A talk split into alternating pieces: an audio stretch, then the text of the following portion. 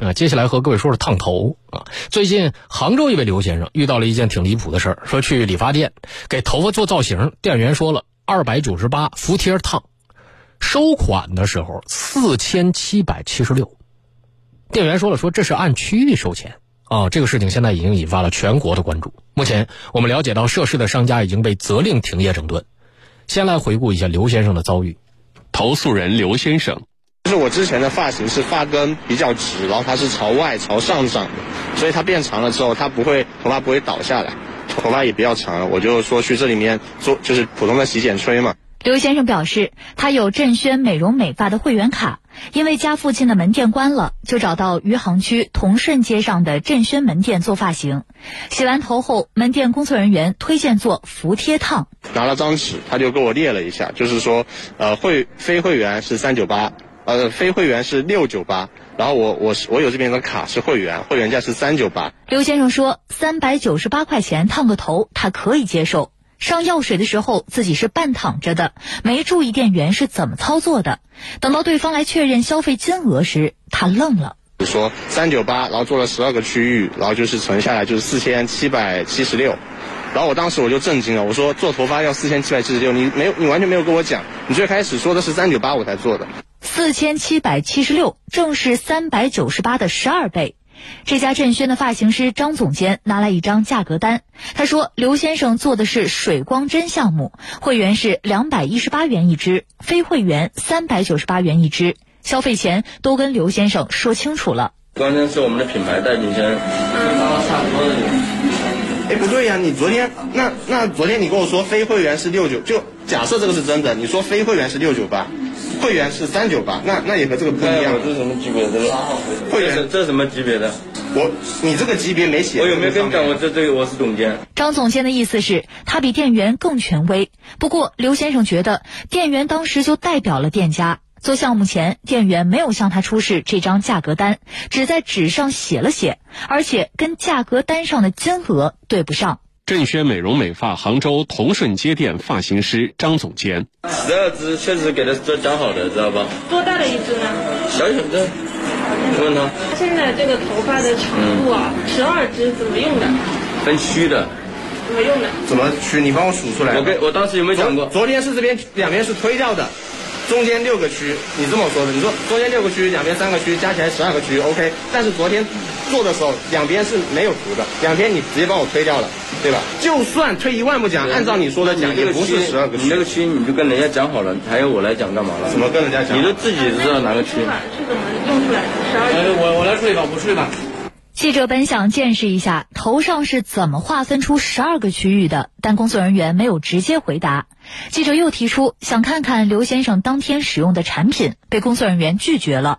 刘先生表示，当时没办法，只能听了店员的方案，另外充值了三千块钱，说是当天消费可以打五折，但他对此是有疑问的。希望首先三千块钱你先返回给我，然后我们再来谈我们这个消费到底是消费两千多是合不合理的？消费了两千零三十九块钱，你把事情讲清楚，一分不要少，一分不要多。充了三千，好不好？行，你这个然后呢，卡里还剩个是一九零一九零九六一，这个是不是你的消费？然后加上你一五八九。这个三千块钱全部退掉，卡里有两千五，那我就说以以退卡来说，还要承担违约金呐？这他现在这退卡需承担百分之三十的违约金。刘先生表示，单从这个方案来说，他接受不了。双方再次协商后，刘先生反馈卡里的余额最后退回了一千二，做发型的部分店里没有退让，他也不打算反映给市场监管部门了，就想给大家提个醒。这个事情啊，有一个最新的进展。五月六号，杭州市余杭区市场监管局迅速反应，连夜出动执法人员前往到案发地点进行检查。据了解，商家存在涉嫌模糊定价、诱导消费、损害消费者知情及价格欺诈等嫌疑。通过现场取证，执法人员在店里面还发现了涉案产品没有中文标签，包装上都是韩文，涉嫌违法产品的行为。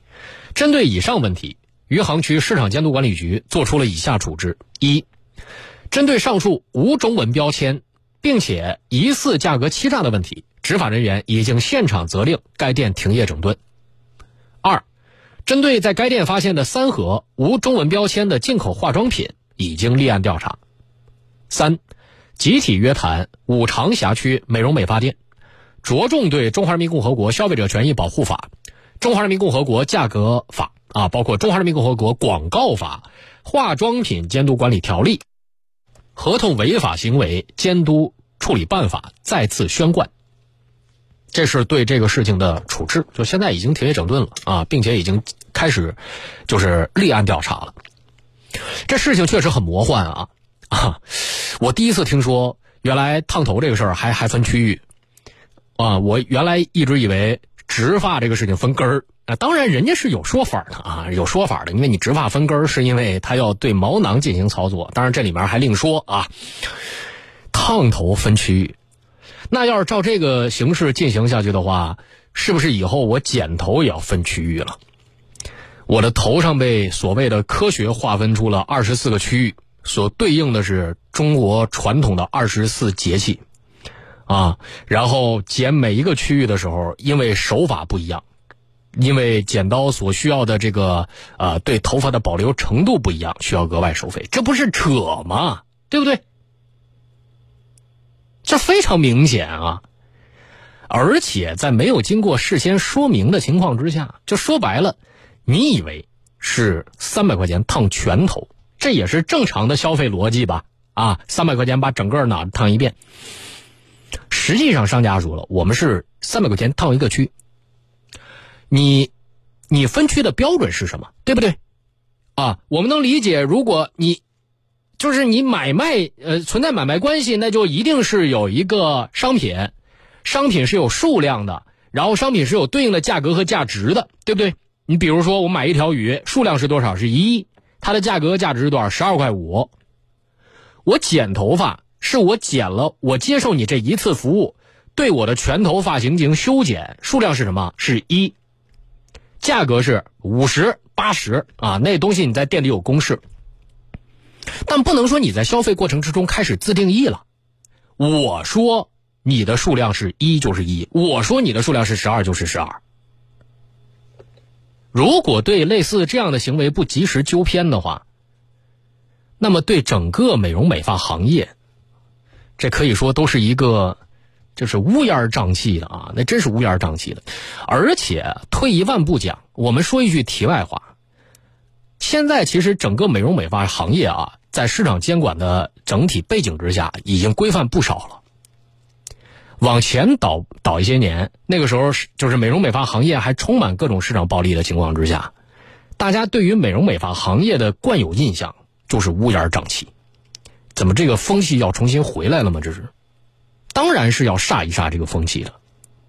为什么那时候大家觉得乌烟瘴气呢？